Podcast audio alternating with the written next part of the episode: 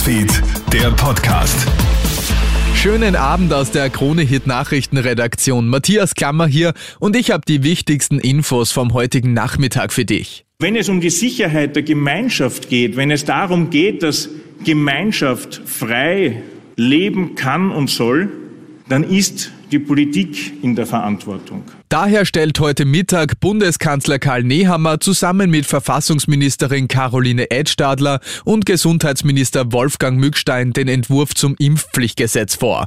Und wie schon von Anfang an geplant, gilt dieser ab Anfang Februar, wobei es eine Eingangsphase ohne Strafen bis Mitte März gibt.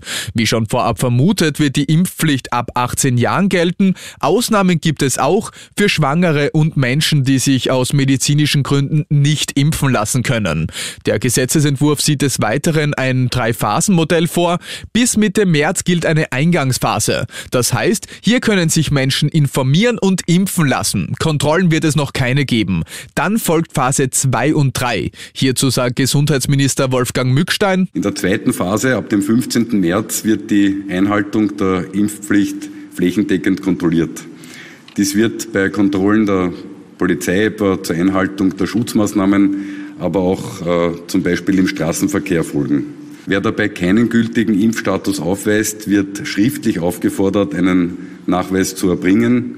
Passiert dies nicht, wird eine Strafe von bis zu 600 Euro verhängt. In Phase 3 werden ungeimpfte dann mit einem Schreiben an die Impfpflicht erinnert. Wer sich weigert, muss auch mit Strafen rechnen. Alle Infos habe ich dir aber auch online auf kronehit.at gestellt.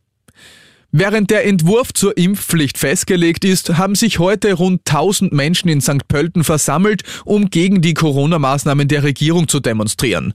Laut der Polizei gab es 64 Anzeigen und vier Festnahmen. Die Stimmung war durchwegs aufgeheizt, berichtet Johann Baumschlager von der Landespolizeidirektion Niederösterreich der APA. Wegen eines den Nationalsozialismus verherrlichenden Plakats wird eine Person nach dem Verbotsgesetz angezeigt.